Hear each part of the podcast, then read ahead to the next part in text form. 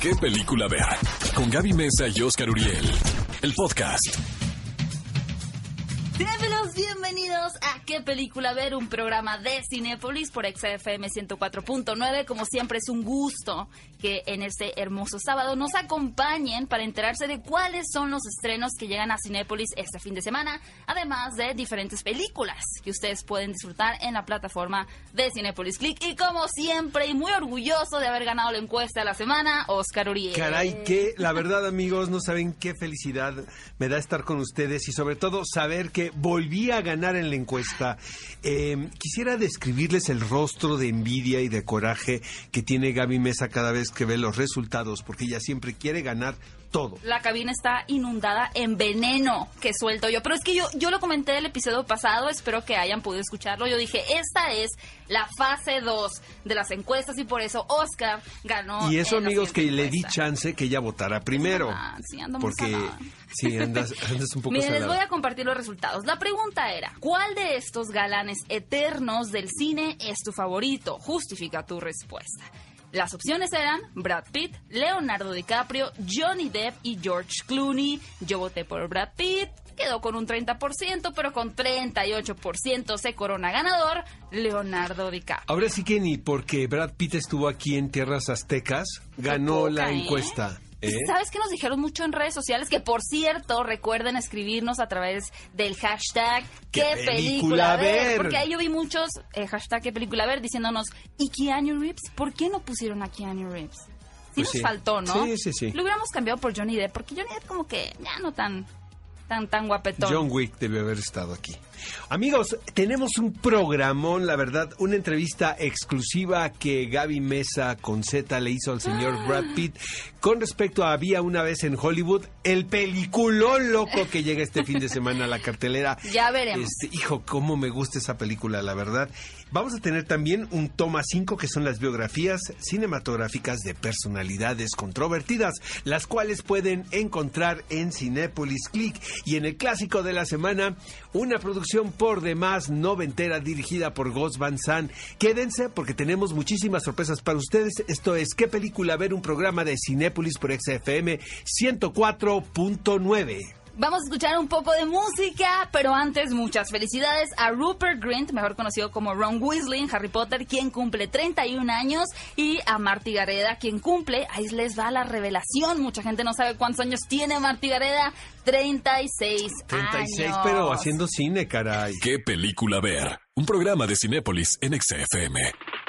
Amigos, empezamos de luto en nuestra sección de noticias porque, hijo, murió uno de los grandes, eh, proveniente de una de las dinastías clásicas de Hollywood, el señor Peter Fonda, quien estaba enfermo de cáncer en pulmón. Era un padecimiento que tenía desde hace algunos años, pero obviamente se empeoró. Fíjate que el año pasado vino al Festival de Cine de Guadalajara, eh, hubo un masterclass que de hecho condujo Diego Luna una figura por demás icónica gracias a una película titulada Easy Rider. Muy buena. Eh, mega hippie, mega setentero, m- muy alternativo. Fue la imagen de una generación, de verdad. Y creo yo que con el paso del tiempo se convirtió en un gran actor. Mi actuación favorita de Peter Fonda es Ulis Gold, una película que se hizo en los 90, por la cual estuvo nominado al Oscar. Eh, hermosísima película, de verdad, si tienen oportunidad de verla, eh, véanla, porque habla y refleja pues esta personalidad tan particular que tenía Peter Fonda. También trabajó con Salma Hayek en Maldonado Miracle y hizo una película aquí en México. Sin duda alguna, uno de los grandes que, que se va y, bueno, deja a Jane Fonda, ahora sí que eh, sola, Como deprimí. representante de esta dinastía. Él tiene su hija Bridget Fonda, quien en los 90 fue muy famosa, fue una actriz muy popular. Sin embargo, ella abandonó el cine para dedicarse a la vida hogareña, se casó con Danny Elfman y este y pues no, ahí está su hija también y recordaremos siempre a Peter Fonda, la verdad, gracias a las grandes películas que dejó. Bueno, continuemos ahora con una noticia un tanto más positiva para levantar los ánimos después de esta despedida a un gran actor. Y es que la novela, el libro escrito, bueno, publicado en el año 2017, titulado temporada de huracanes de Fernanda Melchor va a llegar posiblemente a la gran pantalla, a las salas de cine y realmente se trata de una pues de los libros más exitosos que hemos tenido en los últimos años. Totalmente, Gaby, es una de las novelas más populares, eh, ya se ha traducido a muchísimos idiomas, eh, convirtió a Fernanda, aunque ya tenía unos textos publicados, en una escritora realmente muy reconocida, es muy joven, siento que es una novelista muy audaz también en retratar con urgencia lo que se está viviendo en nuestro país de una manera muy particular. Fíjate que esta casa productora, Wolf Films, eh, ya había hecho este ejercicio en el pasado de comprar los derechos de una novela popular para convertirlo en una película.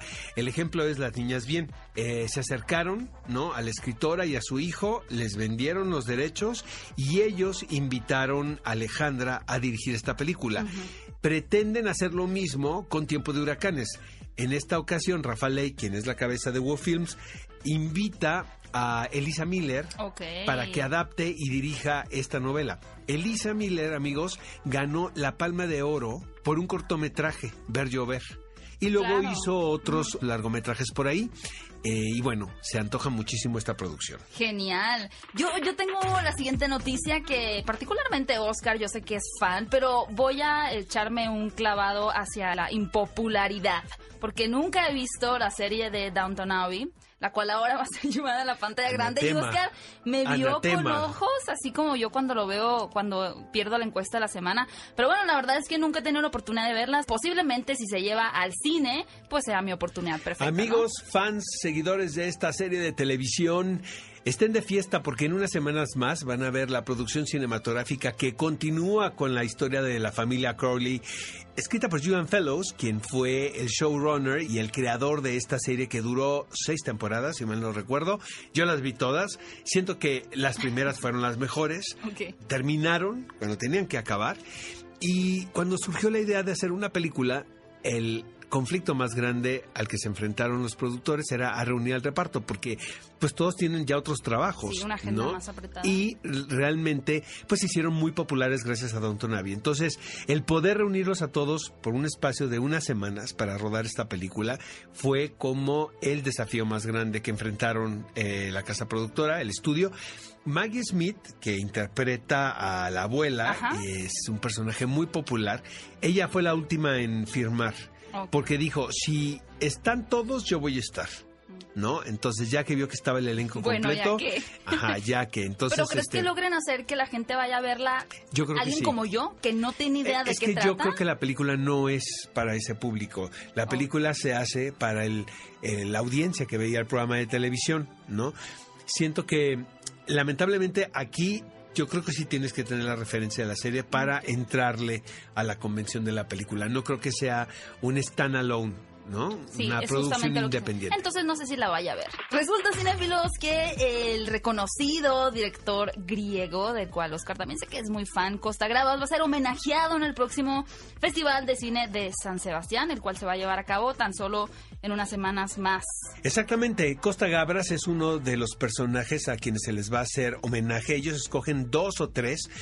Eh, yo iba mucho a este festival, es muy bonito, la verdad, se come delicioso, se hace una selección de películas también muy interesante, pero las fechas coinciden con Toronto y la verdad Ah. creo que Toronto nos conviene más. Entonces, eh, Para traer acá más información. Fui, ¿qué película fui muchos años a San Sebastián, pero luego ya me cambié. A... Luego, ¿sabes que El jet lag yo lo detesto, caray. La verdad, yo empiezo a ver, entenderle a las películas como el segundo día que llegué. Es verdad. Sí, es muy, es, muy ¿no? duro. Y bueno, qué increíble que se le reconozca a Costa Gabras. Es uno de los directores más importantes de verdad durante las décadas, los 70, 80. eh, sus películas estaban cargadas de denuncia política, denuncia social. Eh, Missing, que es una película sensacional que hizo con Estados Unidos, eh, protagonizada por Sissy Spacek y Jack Lemmon. Eh, sobre los desaparecidos en Chile y muchísimas más. Y lo que es sensacional es que se va a presentar su última película titulada Adultos en la habitación, la cual aborda la crisis económica que se vive actualmente en Grecia, la cual pues es muy grave. Viva, viva este director. Cinefilos, vaya controversia que continúa generando con la película de Había una vez en Hollywood del director Quentin Tarantino. Particularmente lo que a las personas parece molestarles bastante es el retrato tan cómico, pedante que se hace de Bruce Lee. Porque cuando ustedes vean la película, pues yo creo que las personas tienen en mente que Bruce Lee era como este personaje muy zen, muy contenido de, sus emociones. Y aquí sí podemos, yo creo, Oscar, ¿no? Que sí se ve como medio payaso. Pues sí, pero pues es Quentin Tarantino, la verdad, ¿qué pues esperas? Ahora, eh, Quentin Tarantino se ha defendido, ¿no? Y ha dicho que había reportes de que era un tipo muy pretencioso y que llegaba al set y que se creía como, ¿no? Que las podía todas. Exactamente. Entonces realmente lo que pretende hacer Quentin Tarantino es burlarse un poco de eso. Ahora, seguramente hay gente como la hija de Bruce Lee, pues que no le gustó el retrato que hicieron de su papá en la película.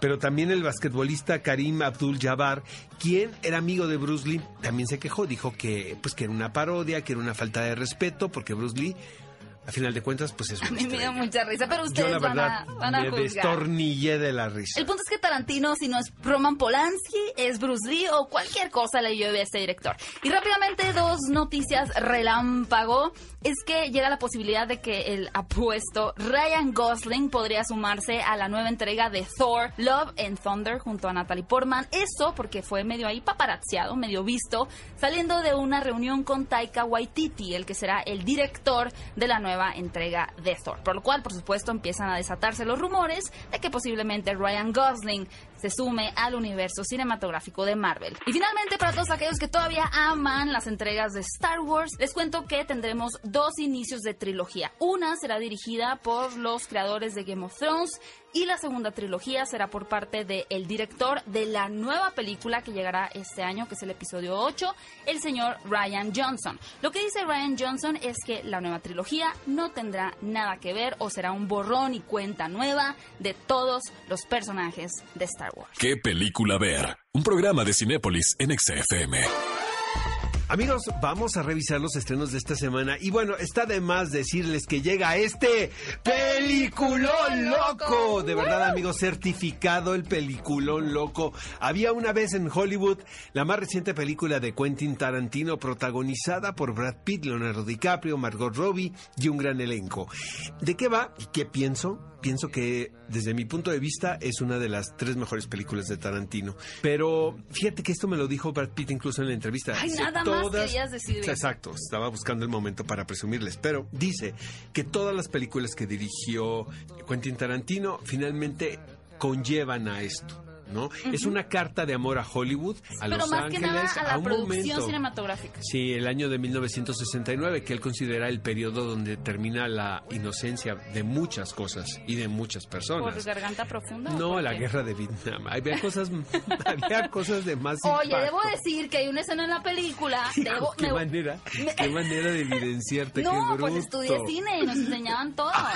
Mira, hay una escena con Margot Robbie que interpreta... Había una guerra en 1969 69, aparte que Garganta Profunda llegaba al cine, Gaby. Sí, pero hay una escena donde hay una, una inauguración y, pregunta a Sharon Tate, ¿qué está pasando ahí? Y le dicen, es la premier de una película porno. Y ella dice, ¿a poco hay premiers de película porno? Creo que es intencional también el... sí, claro. no, bueno, no me lo saqué de la manga. Aparte de Garganta Profunda, 1969, pues fue un año muy importante por muchas cosas. Y lo que plantea Quentin Tarantino aquí es justo el momento de la transición del viejo Hollywood con el nuevo.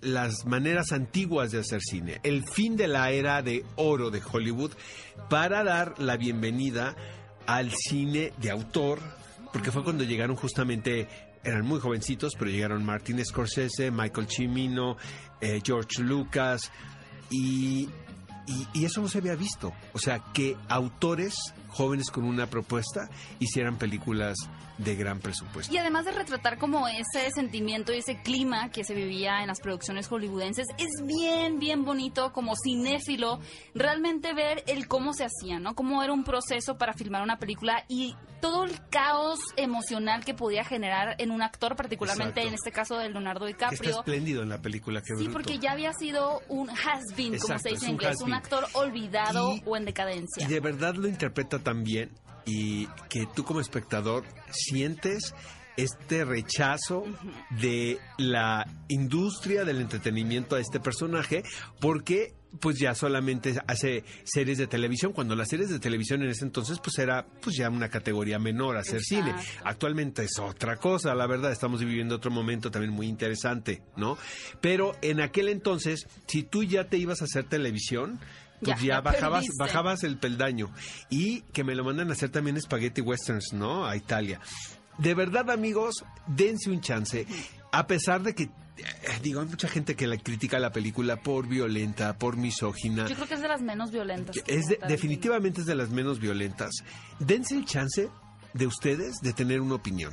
O sea, no, no dejen que los demás digan si esta película es algo o es lo- la otra cosa. O sea, ustedes hagan la opinión. Eh, a mí me parece una carta de amor a Hollywood de verdad muy, muy sentimental. El final es así grande, ¿no? Y ya no voy a decir más. Lo único que a mí no me gustó, y ustedes también queremos que a través de las redes sociales, utilizando el hashtag qué película ver, nos den su opinión de esa película, es el personaje de Margot Robbie, porque a diferencia de lo que tenemos con el personaje de Brad Pitt o Leonardo DiCaprio, pues hay una escala de grises, podemos ver realmente sus diferentes posiciones ante varios de los esquemas a los que se presentan, sin embargo ella siempre es muy unilateral, siempre está feliz, siempre está alegre, siempre se ve bien. Pero la gente no me puede ser gusta- así, Gaby. ¿eh? Yo no conozco a nadie No, así. sí, yo sí que no, tú no. No, hay gente que pero aparenta sí ser hay así. gente, Pero son malos en la vida real. no sé, yo Bueno, creo, yo sí no estoy de acuerdo con la representación que se hizo de Sharon Tate. Eh, la gente cuenta incluso los diálogos que no me decía Ceci Suárez. Es que no habla, pues que no tiene que hablar. O sea, eh, los diálogos Suárez no hacen, no hacen importante a un personaje. Hay personajes que hablan todo el tiempo y son irrelevantes. Pero bueno, hablaremos de otra cosa porque si no nos vamos a enfrascar. Vayan a ver Cineflix. y más adelante no se vayan a despegar porque podrán escuchar la entrevista que tuve la oportunidad de hacer aquí en México al señor Brad Pitt. Y a propósito del estreno de Había una vez en Hollywood, déjenme contarles que tenemos un canal especial de Tarantino en Cinepolis Click. Aquí van a poder encontrar películas en renta desde 25 pesos. De verdad, es una ganga. Esta selección especial de Tarantino va a estar vigente hasta el 4 de octubre, así que vayan en este momento a Cinepolis Click. Otro estreno muchísimo más familiar y para todos los amantes de las mascotas es Mi amigo Enzo, protagonizada por Milo Ventimiglia, quien yo sé que muchos de ustedes conocieron por la serie The Gilmore Girls. No, ya en This Is Us, eres el papá de This Is Us. Ay, no Claro. me acordaba, es que Sí. soy muy, soy muy- tengo, El tiempo pasa. tengo corazón de adolescente. Le gusta a nuestra productora también, que se va a casar. Se, se sonrojó. A ver, hay que presentarle dice. A Milo Ventimiglia a ver si se casa. Ah, ¿verdad? Yo creo que no va a querer. También tenemos a Amanda Seyfried como parte del reparto. ¿Y qué les puedo decir, cinéfilos? Esta es una película que está basada en, en, una, en un bestseller, de hecho, también titulado Mi amigo Enzo. Y es una historia súper eh, directa, súper honesta, de aquellas que realmente son para ver con Y toda la familia. Después de ver el tráiler, creo que el perro es el mejor actor de todo ese reparto, ¿verdad? Sí, es un... Es, vamos, si ustedes ven las películas de Hachiko, Mi amigo y yo... Es una película snuff, yo no la puedo ver, amigos. Sin me llorar, parece- es lo que quieres Hijo, decir. qué cosa tan más fuerte. Pero es hermosa. Justamente ver la travesía que vive un perro con el hombre, quien hasta el día de hoy sigue siendo considerado como la amistad más hermosa, y en este caso, bueno, el personaje de Milo Ventimiglia es un piloto de autos de carrera. Por eso Realmente- Enzo, ¿no? Exacto, realmente es una película muy linda que ustedes pueden ver en Cinépolis. Con toda la familia. A ver, Gaby, Morgue Maldita, que yo sé que quieres hablar de esta película. Oigan, de verdad, yo sé que cada semana, gracias a Cinépolis, tenemos la oportunidad de tener nuestra dosis de horror, de brincar de la butaca. Pero dense la oportunidad. Bueno, si no tienen tiempo de ver el avance eh, a través de internet, pues vayan a verla en el cine, por supuesto. Pero la estética es bastante sobresaliente. Sí hay un trabajo de producción muy detallado. Es una en esta producción película. brasileña también, Es que eso es muy particular porque comúnmente este tipo de cintas pues vienen de Europa o vienen de Estados Unidos, pero sí llama muchísimo la atención el género de cada país. Es que aquí en México también convertimos nosotros el cine de género, le damos nuestra dosis, Exacto. nuestro folclore y bueno, los brasileños seguramente no se quedan Hoy sí, en. Brasil siento que tienen muchas historias de terror y lo que tiene esta película de La Morgue Maldita es que conjuga dos miedos principales a mi gusto. El primero es el que los muertos te hablen, un poquito al estilo de sexto sentido, en el que tú puedas escuchar a una persona muerta, no un fantasma, un cuerpo así pudriéndose que te habla, te dice, Oscar Uriel esto. Y el segundo es el sentirse muerto en vida, es decir, del lado del muerto, el saber que todavía te puedes comunicar a pesar de que estás ahí echado en una tabla fría en la morgue. Entonces tenemos claro este protagonista que puede escucharlos, que de pronto intenta hacer algunas conexiones con ellos hasta el punto de que se le voltea todo y empieza a surgir una maldición que va a voltear patas para arriba su casa, su familia y créanme, ustedes van a desear jamás tener el don de poder escuchar a los muertos. La verdad se ve sensacional. Locos por la herencia, dirigida por Juan Carlos de Yaca, es una película mexicana, Gaby. Sí, de una historia que yo creo que nunca voy a sufrir. Espero yo nunca tener unos hijos como estos que realmente hagan todo por tener mi herencia. Pero en realidad, de hecho, resulta que esta familia fallece eh, la persona que había construido una buena cantidad de dinero y tiene una herencia que dejar, la cual legítimamente le pertenece a la tía, pero quiere dársela a sus sobrinos. Obviamente, ninguno de estos sobrinos es digno, porque a decir verdad, pues ahorita estas generaciones, y me incluyo, pues no es como que uno diga, oye, tú mereces la herencia porque eres una persona responsable, vas a invertir bien tu dinero, sino que, pues, es difícil escoger, por lo cual va a haber toda una batalla entre muchos momentos cómicos para decidir quién se queda con la famosa herencia. Está protagonizada por Julieta Egurrola, Alberto Guerra y Paulette Hernández. Diamantino es una película que se nos antoja muchísimo, Sí. amigos, que llega a la cartelera. Fíjense que la premisa, yo la verdad debo confesar que se me ha ocurrido de repente cuando ves estos comerciales protagonizados por estos futbolistas que son unas superestrellas, que sabes que les pagan muy bien, que están muy brandeados, ¿no? y que de Ronaldo. repente dices, caray, o sea, es un gran deportista, no hay lugar a dudas, pero si hay un grado de, de exacerbación del talento de, de algunos de estos personajes. No estoy diciendo que todos, ¿no? Lo mismo sucede también en el mundo del modelaje y en el mundo del cine. Pero aquí es, es esta premisa de que de repente es esta su- superestrella, eh, Diamantino, que es el mejor jugador de fútbol de su época, hasta que un día, mientras está jugando el partido más importante de su vida, todo su talento desaparece, imagínense. Entonces realmente queda, aquí ¿no? este personaje tiene que enfrentarse a la vida diaria. Ahora sí, a los con los que andamos a pie, ¿no? Pero lo que es interesante es que es una película con una estética muy surrealista, por lo cual podemos decir que es parte parodia, parte cuento de hadas, porque tenemos a los villanos y demás, y también una parte de película de espías. Realmente es un viaje muy interesante, mucho más de lo que se puede leer en la simple premisa, así que de verdad Estuvo en no el se Festival de Cannes esta película, película. y se convirtió en una de las funciones más recurridas de esa agenda. Y finalmente llega La mujer que sabía leer, dirigida por Marine Francén. Hijo, esta historia, esta película es como tú dices, sí es como para mi gusto, Yo ¿verdad? siento que vas a pensar que es Se un parece mucho, se, pare- se- se parece mucho esta sinopsis a la que vimos de Sofía Sofía, Coppola. Coppola. con Nicole Kidman, que era de Beguiled, ¿no? Eh, un grupo de mujeres que quedan atrapadas en una ah, villa en los Alpes eh, porque sus maridos eh, van a la guerra, esto durante la era de Napoleón III en 1851, eh, pues deciden adoptar a un extraño. Y no solamente adoptarlo, sino... Compartir. Compartirlo. Tienen un acuerdo entre ellas de que si llega un que- hombre, pues va, va Como que- parejo. y le ponen una agenda al extranjero, ¿no? Y pues divierte a todas las mujeres del Qué pueblo. Está padrísima la historia, la verdad. Y además considerar que es de época, las actuaciones son geniales y la historia es por demás, por demás prometedora. ¿Qué película ver? Un programa de Cinépolis en XFM. Los protagonistas, sus creadores, de la pantalla grande a tu radio. La entrevista en ¿Qué película ver? de Cinépolis en XFM. Y una de las visitas más importantes este año, sin duda alguna, será la del señor Brad Pitt, quien llegó a la Ciudad de México para presentar Había una vez en Hollywood. Supuestamente iba a estar acompañado por Quentin Tarantino, quien sospechosamente no se subió al avión. Pero bueno, estuvo aquí Brad Pitt y se portó ya increíble con todos. sí, ¿Estás de acuerdo? es un galán y es una gran persona y tuve la oportunidad de entrevistarlo, así que bueno, es momento de que vayamos a escuchar. Y esta es ¿Qué la entrevista exclusiva que Gaby Mesa con Z le hace al señor Brad Pitt para qué película ver. Es realmente un honor conocerlo, señor Brad Pitt, gracias por su tiempo y por tenerme. Yeah, sure. Sí, claro. Creo que esta película crea un gran sentimiento de nostalgia, no solamente alrededor de Hollywood o Los Ángeles, sino al proceso de filmación. Así que si tú pudieras reexperimentar lo que sentiste en una de tus películas mientras la filmabas, ¿qué película escogerías? If I could do it all again, Si tuviera que hacerla de nuevo, Sí, para volver justamente a reexperimentar. I'm going with Tarantino. me iría con las de Tarantino. ¿De verdad? Yeah, Sí, porque él es he feels privileged to be there. Él se siente Like, privilegiado de estar allí. como si solo pudiese So, hacer esto pocas it- veces en la vida y él lo disfruta muchísimo.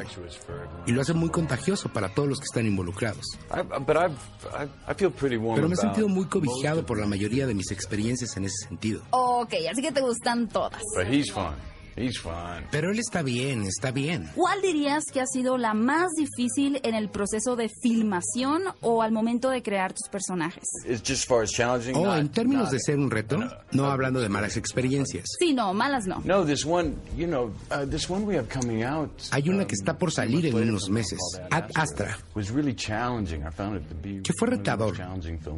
La encontré como uno de uh, los filmes odd más retadores. Lo que es raro para mí habiendo hecho esto por also, mucho tiempo. um, Pero también una alegría. Nunca dejas de aprender. Claro, porque te hizo salirte de tu zona de confort, ¿cierto? Yeah, I didn't mean to. I kinda tripped Sí, que no era mi intención. Hice un viaje y aterricé en otro lado de mi zona de confort. Aquí interpretas a un doble de acción, pero has confundido a alguno de tus compañeros en el set con alguno de sus dobles. Yes, I have. Sí lo he hecho. Yes, I've tapped someone on the Toqué a alguien por "Hey, detrás y dije, doing?" hey, oh, perdón. ¿Puedes recordar a quién fue? No, it's happened. It's not. it's No, no, not no, no es tan raro. Ha de ser muy extraño, ¿no? Como cuando eres un niño y piensas que tu mamá es alguien más en el súper. No, it's not that bad. No, no really es tan mal. No, you kind of expect Tienes que esperarlo en el set. Sometimes there's like? I've been on a film. De hecho, before algunas veces me pasó en una You película. have your. We have Pero tienes un doble que ayuda al camarógrafo a ver la iluminación y que las tomas estén correctas. We'll be dressed alike, and then a stuntman. Y estamos vestidos iguales. Y luego el doble de acción también debe estar ahí, listos para grabar. Así que somos tres vestidos igual. Recuerdo que alguna vez éramos cuatro. Sí, todos los volteábamos a ver. Es como ir a la fiesta de graduación y llegando a usar el mismo vestido que alguien más.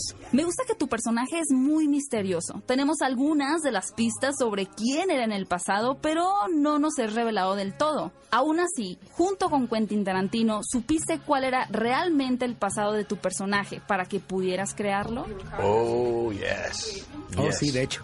Entonces tú sí sabes la verdad. In fact, he could make a whole movie. De hecho, él podría hacer two, toda una película, si no es que dos. His backstories out of the prequels. De sus historias de trasfondo, precuelas, podría ser más precuelas que lleven a esto. he goes into that much Él se detail mete when mucho en you- el detalle. When you walk in, he's got it. Cuando entras, lo Oh, tiene todo preparado. Él es muy imaginativo en ese sentido, debo decir. Una última pregunta. Ya que trabajaste mucho tiempo con Leonardo DiCaprio para esta película, ¿le preguntaste si había espacio para él en Titanic en ese pedazo de madera? no, I didn't. No, I le pregunté eso. De verdad no sé eso. No, no lo recuerdo. Muchas gracias, señor Brad Pitt. Fue un gusto estar platicando con usted. Mucho éxito con la Thank película. you. Gracias. Y bien amigos, ellos son Gaby Mesa con Z y el señor Brad Pitt. Eh, ¿Qué tal la entrevista? Muy bien, estuvo muy divertida. Yo pienso que sí cabía en la madera, por cierto. Que sí cabía en la madera. Sí, sí cabía. ¿Qué película ver? Un programa de Cinépolis en XFM. Cinéfilos, estamos de regreso en qué película ver, un programa de Cinépolis en XFM 104.9 y déjenme contarles que les tenemos regalos porque sabemos que a ustedes les encanta y en esta ocasión es de Detective Pikachu. Tenemos 25 mini backpacks encantadoras de Detective Pikachu con motivo del estreno de esta película en Cinépolis Click. La dinámica para ganar es sumamente sencilla. Vayan a Twitter y arroben a Cinépolis Click utilicen el hashtag qué película ver y contesten esta pregunta. ¿Cómo se llama el Pokémon más temido en Detective Pikachu? No olviden utilizar el hashtag qué película ver y arrobar a Cinepolis Click para que ustedes puedan llevarse una de estas 25 mini backpacks. Toma 5. Top 5 de películas que no te puedes perder. ¿Qué película ver de Cinépolis en XFM? Rápidamente amigos, vamos al toma 5 de esta semana, biografías cinematográficas de personalidades controvertidas. Es que si está más sabrosa la vida de la gente, como tú bien dices, y no sabes qué tan bueno, qué tan mala. Yo te voy a hacer una película De dudosa moral, digamos, ¿no? Eh, vamos a empezar con The White Crow, El Cuervo Blanco. Esta es la biografía de Rudolf Nureyev, probablemente pues uno de los bailarines más emblemáticos de la historia, contado a través de la mirada de Ralph Fiennes, quien es un actor muy reconocido, quien de vez en cuando dirige. Me da la impresión que quería contar esta historia, no, no sé por qué, pero la figura de Nureyev, independientemente de que era un genio como bailarín, eh, significó muchísimo porque vivió y representó durante la Guerra Fría el pensamiento de poder emigrar a Occidente. Ah.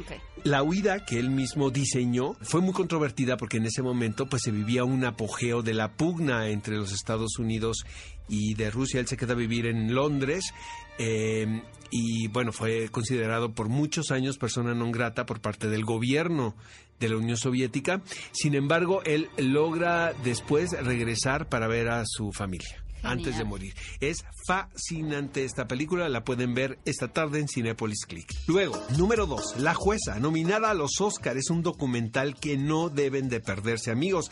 La vida de la excepcional Ruth Bader Ginsburg de la Suprema Corte de Estados Unidos, un inesperado ícono de la cultura pop cuyo trabajo revolucionó los derechos de las mujeres y después este documental también de alguna manera fue como piedra angular para la película que protagonizó Felicity Jones y Armie Hammer. Trataron de hacerla oscareable, la verdad, pero No le salió, no pero- le salió. pero la historia es puede importante ver. de No, la anécdota se debe de contar, pero les recomendamos principalmente este documental. Luego viene El Aviador, obviamente es uno de los trabajos pues más emblemáticos, podríamos decir, de la carrera de Leonardo DiCaprio. Eh, interpreta a este magnate, aviador, productor de cine, eh, bueno, hacía prácticamente todo, una figura también muy polémica, sobre todo en sus relaciones. Decían que tenía estas manías, ya sabes, de intolerancia al, al tacto o a la suciedad, que todo el tiempo se estaba lavando Era la como un genio, ¿no? esa, ese rayaba en la genialidad, extrañas. totalmente. Eh, bueno, fue protagonista también de uno de los romances más sonados de su momento con la actriz Katherine Hepburn, quien en esta película es interpretada por Kate Blanchett. Las dos reinas, eh, ya habíamos hablado de esta producción. eh, miren. Supuestamente es el vehículo de lucimiento de Margot Robbie, quien interpreta a Isabel I de Inglaterra, y de Saoirse Ronan, quien hace a la prima, ¿no? A María Estuardo. Yo soy Team Saoirse Ronan. Sí, realmente es que es la historia de María Estuardo, realmente. Sí, yo creo que usaron, creo que usaron más a Margot Robbie con este papel porque es muy emblemático, pero quien se lleva la historia en quien se enfoca más, pues es el Y realmente es el personaje víctima aquí, es el traicionado. Ahora, si nos ponemos de investigadores y no históricos, los dos personajes eran muy complejos, porque realmente con el paso del tiempo de repente es mucho más fácil señalar a Isabel I de Inglaterra como la mala Como la prima. mala, ajá. Exacto, como no, como el verdugo de pero María al, al final todos querían el trono y obviamente iban a hacer lo que fuera necesario para conseguir. El romanticismo todavía no se había inventado, amigos. Y finalmente María Antonieta, también otra controvertida película sobre una figura por demás emblemática en la historia de Europa. Eh, bueno, en el Festival de Cannes fue abucheada la película porque cómo se les ocurría presentar a María Antonieta de esta manera. Y es que el estilo con el cual lo presenta Sofía Coppola es muy pop. Bueno, ¿y luego dónde lo estás presentando? En ¿En dónde Francia. estás pensando? Y no le habían dado permiso a ninguna producción hasta ese momento de rodar en Versalles. Y fue Sofía Coppola y sus grandes conexiones que tiene, bueno, empezando por el Papa, ¿verdad? Echaron unos telefonazos por ahí. Entonces, Hizo lo que quiso con hizo el lo que personaje. quiso, pero a Muy mí me divertido, gusta es muchísimo, divertidísima. Muchísimo. Protagonizada por Kristen Dunst. Exactamente, y esto fue el toma 5, personajes controvertidos llevados al cine. Estas películas las pueden encontrar en Cinepolis Click y las pueden ver este fin de semana en La Delicia de su Hogar. Cinéfilos, ha llegado el momento de compartirles la nueva encuesta de la semana en esta fase 2, donde Gaby Mesa siempre es una perdedora. Aquí les va la pregunta que ustedes pueden ir a contestar a redes sociales. Vayan a Twitter y respondan. ¿Cuál de estas caricaturas que llegaron a la pantalla grande crees que lo hizo mejor? Opciones: Bob Esponja, Rugrats, Los Simpson o Looney Tunes con la película The Space Jam. Ay, yo Space Jam 100%. ¿Tu Space Jam? Sí, ya sé que no es buena, pero me encanta. Pues con esas opciones que me diste, Bob Esponja. Sí, a mí me encanta. Sí. El delfín en Bob. Esponja es grandioso. Cinefilos, ya les compartimos la encuesta. Compártanla ustedes también. Denle retweet, denle RT y también justifiquen por qué piensan que cualquiera de las que votaron es la mejor utilizando el hashtag qué película ver. Y la siguiente semana les vamos a decir quién fue el gran ganador de la encuesta. Aprovecho también para recordarles del Mira Film Fest, porque hasta el 30 de agosto estará activo este Mira Film Fest. Se trata de una iniciativa de Fundación Cinépolis. Es la primera edición 100% online que vive en Cinépolis Click, cuyo contenido apoya la Agenda 2030 propuesta por la ONU y en la que México es participante. Estas películas y cortometrajes tocan temas de impacto social. Su objetivo es poner fin a la pobreza, luchar contra la desigualdad y la injusticia y sobre todo hacer frente al cambio climático sin que nadie quede rezagado para el año 2030. Ustedes pueden disfrutar de estos cortometrajes sin ningún costo hasta el día 30 de agosto. ¿Qué película ver? Un programa de Cinépolis en XFM. El clásico de esta semana es una película por demás representativa del movimiento aquel en la década de los 90 en los Estados Unidos del nuevo cine independiente. Aunque la película data de 1989, es dirigida por Gus Van Sant. Fue de sus primeras películas fascinante. Yo recuerdo cuando vi esta película en el cine, la verdad me impresionó muchísimo porque justo era como en el momento de descubrir, ¿sabes?, a los autores. Ok. ¿no? Como cuando estás viendo un cine distinto al que comúnmente veías con tu familia. ¿Y tú ibas por voluntad propia Con amigos. Ah. Exacto, no, por supuesto, con, voluntad ¿Con propia. ¿Malas o buenas influencias? Malas, Malas, pues como. ¿verdad? Y esta película va de un grupo de ladrones y de drogadictos liderados por Matt Dillon. Está también Kelly Lynch, está Heather Graham, cuando estaban todos muy jóvenes. Siento que esta película realmente es un vehículo de lucimiento para el talento de Matt Dillon, que hasta entonces la gente consideraba como un actor nada más guapo, ¿no? Pero fue Gus Van Sant quien le dio este papel serio, y esto entre comillas, sobre este joven adicto a, a todo toxicómano totalmente. No quisiera develar mucho, pero lo que es muy interesante de esta historia es ver el viaje de este personaje, cómo decide tomar él las decisiones para limpiarse y vive el periodo de abstinencia que le llaman, que es durísimo, fuerte, sí. exactamente. Pero lo que la influencia de las amistades. De esto habla la película, ¿no? Y sobre ¿Para todo- mal? Para mal, Uh, totalmente. Y sobre todo de la novia, interpretada por Kelly Lynch, realmente en un trabajo memorable.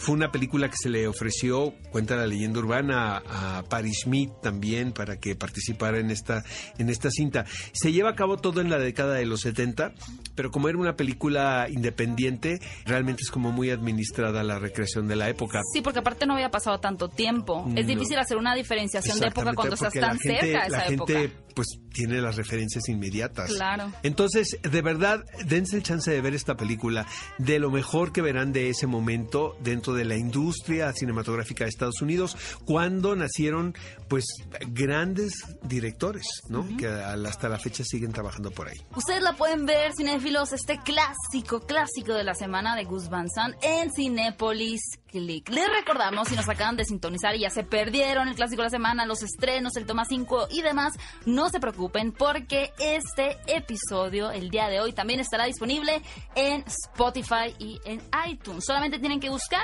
qué película ver y ahí nos van a encontrar. Además que también está dividido por entrevista, toma 5, para que no haya ningún problema si ya habían escuchado otra parte. Les recordamos que nos escriban en las redes sociales. Ya la semana pasada vimos muchísima actividad y estamos bien contentos. Así que no olviden escribirnos con el hashtag qué película ver para que nos digan de qué toma 5 les gustaría que habláramos o a qué invitados quieren que tengamos en la cabina. Amigos, nos escuchamos el próximo sábado. Esto fue qué película ver, un programa de Cinépolis por Exa FM 104.9.